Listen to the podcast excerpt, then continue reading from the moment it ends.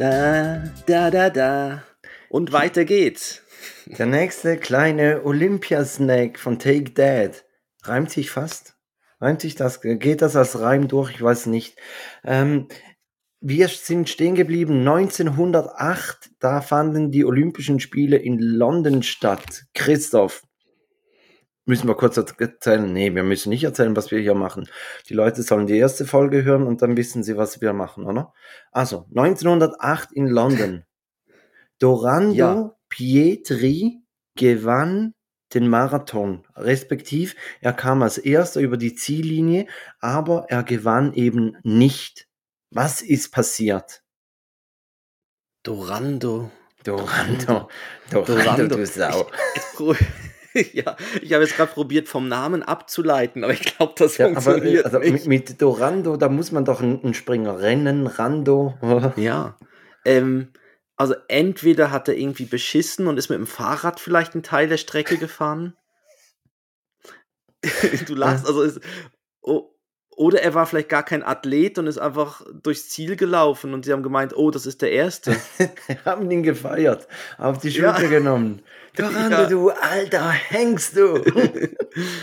nee, er ist, äh, er war tatsächlich ein Athlet. Er war auch die ganze Strecke gelaufen. Er kam auch mhm. mit einem riesen Vorsprung äh, in, in dieses Stadion hinein. Aber auf der letzten Runde war er total erschöpft und benommen und fiel die ganze Zeit um, lief dann auch in die falsche Richtung, ist irgendwie oh x-mal, glaube fünfmal ist er insgesamt um, also zusammengebrochen. Und am Schluss haben ihm Ärzte und ein Kampfrichter über die Ziellinie geholfen. Ah.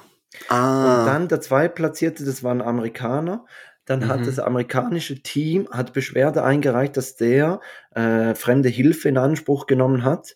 Und mhm. diese Beschwerde wurde akzeptiert und der Sieg wurde dann Dorando Pietri ja. aberkannt.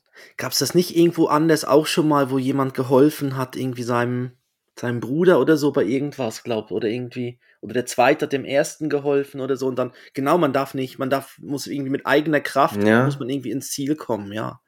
Mhm. Und, und der, der Fun Fact an dieser Geschichte ist, also die, dieser, dieser Kampf, vor, also diese kämpferische Leistung von Pietri, ähm, die wurde dann weltweit durch die Presse, äh, diese Geschichte wurde dann weltweit durch die Presse getragen und den Artikel dazu hat der Sherlock Holmes Autor äh, Arthur Conan Doyle hat den mhm. geschrieben.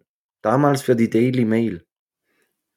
Wow. Ja. Also, aber das ist ja auch, aber das ist ja auch schon fast ein Ritterschlag, ne? Wenn der James, äh, nicht James Bond, Sherlock Holmes Autor dann den Artikel über dich schreibt, ne? Ja. Ja, und, okay. und ich glaube, da entstand dann auch so die, die Idee mit, mit dem Helfer von Sherlock Holmes, oder?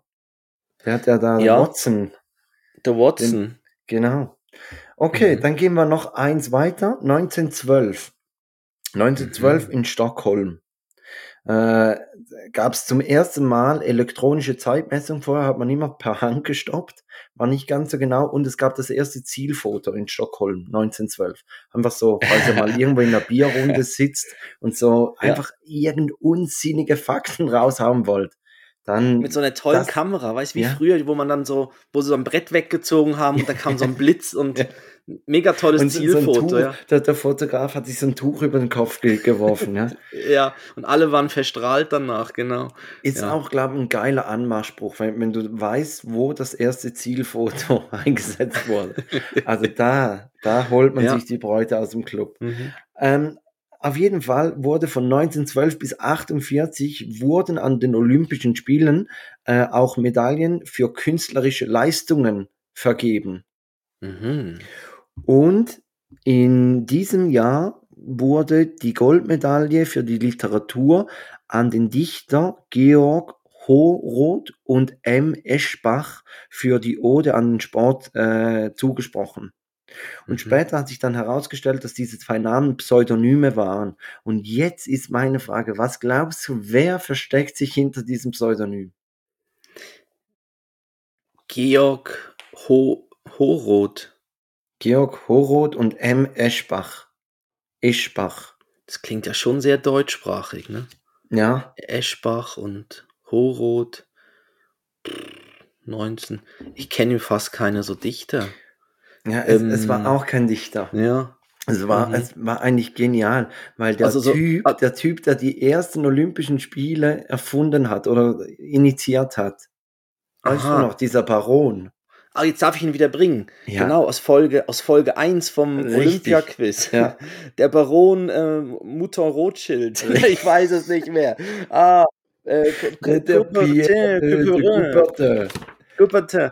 Aha, ich hätte jetzt irgendwie auf Thomas Mann oder so getippt als Dichter, weil ich dachte, das ist irgendwie so, oder irgendwie so Albert Einstein oder so, so also irgendwie so, so jemand, den man so kennt. Nein, Und dann haben die Dichter dann so ein Battle gemacht dort, so Freestyle-mäßig Gedichte. Also, du meinst, das, das war eigentlich der Ursprung von Poetry Slam. Ja, genau, oder so Rap Battle oder Poetry Slam. weil das wäre, eigentlich ist es ja ein Poetry Slam äh, im weitesten Sinn, weil ja, es ist ja ein grundsätzlich schon, ja. Ja, eigentlich hat es da angefangen. Oder ja, dort, dort gab es ja schon. Also Spannend. dann kann man sagen, Baron Pierre de Coubertin ist nicht nur der Erfinder von den Olympischen Spielen, sondern auch vom äh, Poetry Slam. Ja, und Kunst, also ich finde das noch sympathisch, so die Kunst als, als ja, äh, das, das, ist auch so, wie, weiß ich was. Du hast doch mal erzählt, du, du hast eine Medaille gekriegt fürs Papiersammeln. hey, aber ich war, aber ich war super Papiersammler. Ja, genau. Mhm. Aber das ist doch genau sowas. Also quasi, du, du machst etwas, in dem Sport im Zentrum steht und dann kommt irgendein, ohne Fettshaming jetzt hier, aber irgendein kleines, dickes Kind und sagt, das ist nicht fair, ich habe da gar keine Chance auf eine Goldmedaille. Und dann sagen sie, okay, gut, wir nehmen noch die Disziplin malen nach Zahlen rein und dann kannst ja. du da ein schönes Hundebild ausmalen. Oder eben Papier sammeln, was gewogen wurde und ich musste mich draufsetzen, genau. Ja. Oder so, ja. Genau. Malen nach Zahlen.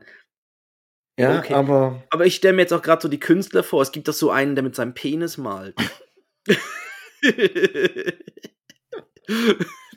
und den in so einem Battle dann zu haben, wäre natürlich schon sehr cool an Olympia, ne? Aber egal, okay, äh, gehen wir zur nächsten Frage. Äh, nee, ich glaube, oder machen wir da noch einen?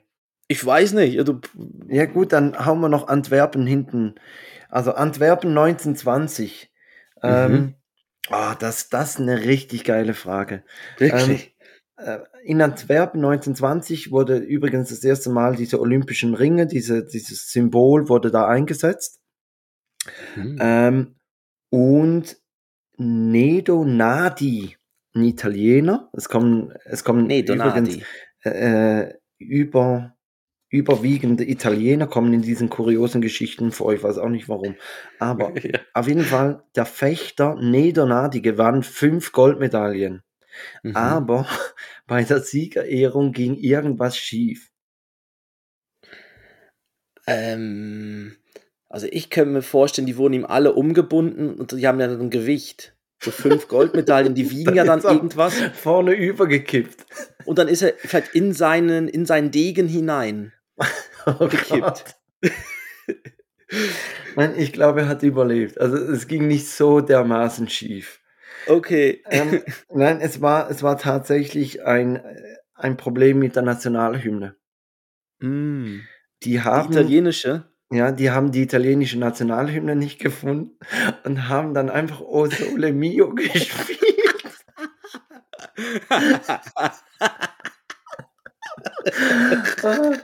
Und ich, ich habe hab das gestern gelesen und habe mir dann so gedacht, stell dir vor, wie wenn die drei Schweizerinnen jetzt auf dem Podest spielen und dann läuft auf einmal Heidi. Und ja, genau. Im Sommer scheint Sonne, im Winter, da schneit in der Schweiz, in der Schweiz, in der Schweiz. Genau. Großartig. Oder ah. Skifahren oder so, ne? Ja, ja, also anstatt der italienischen Nationalhymne O Sole Mio. Großartig. Super. Ah, herrlich. Und äh, ja, mit dieser, mit dieser kleinen Anekdote entlassen wir euch und äh, genau. wünschen euch schönen Tag bis zum nächsten kleinen Olympiasnack. Tschüss.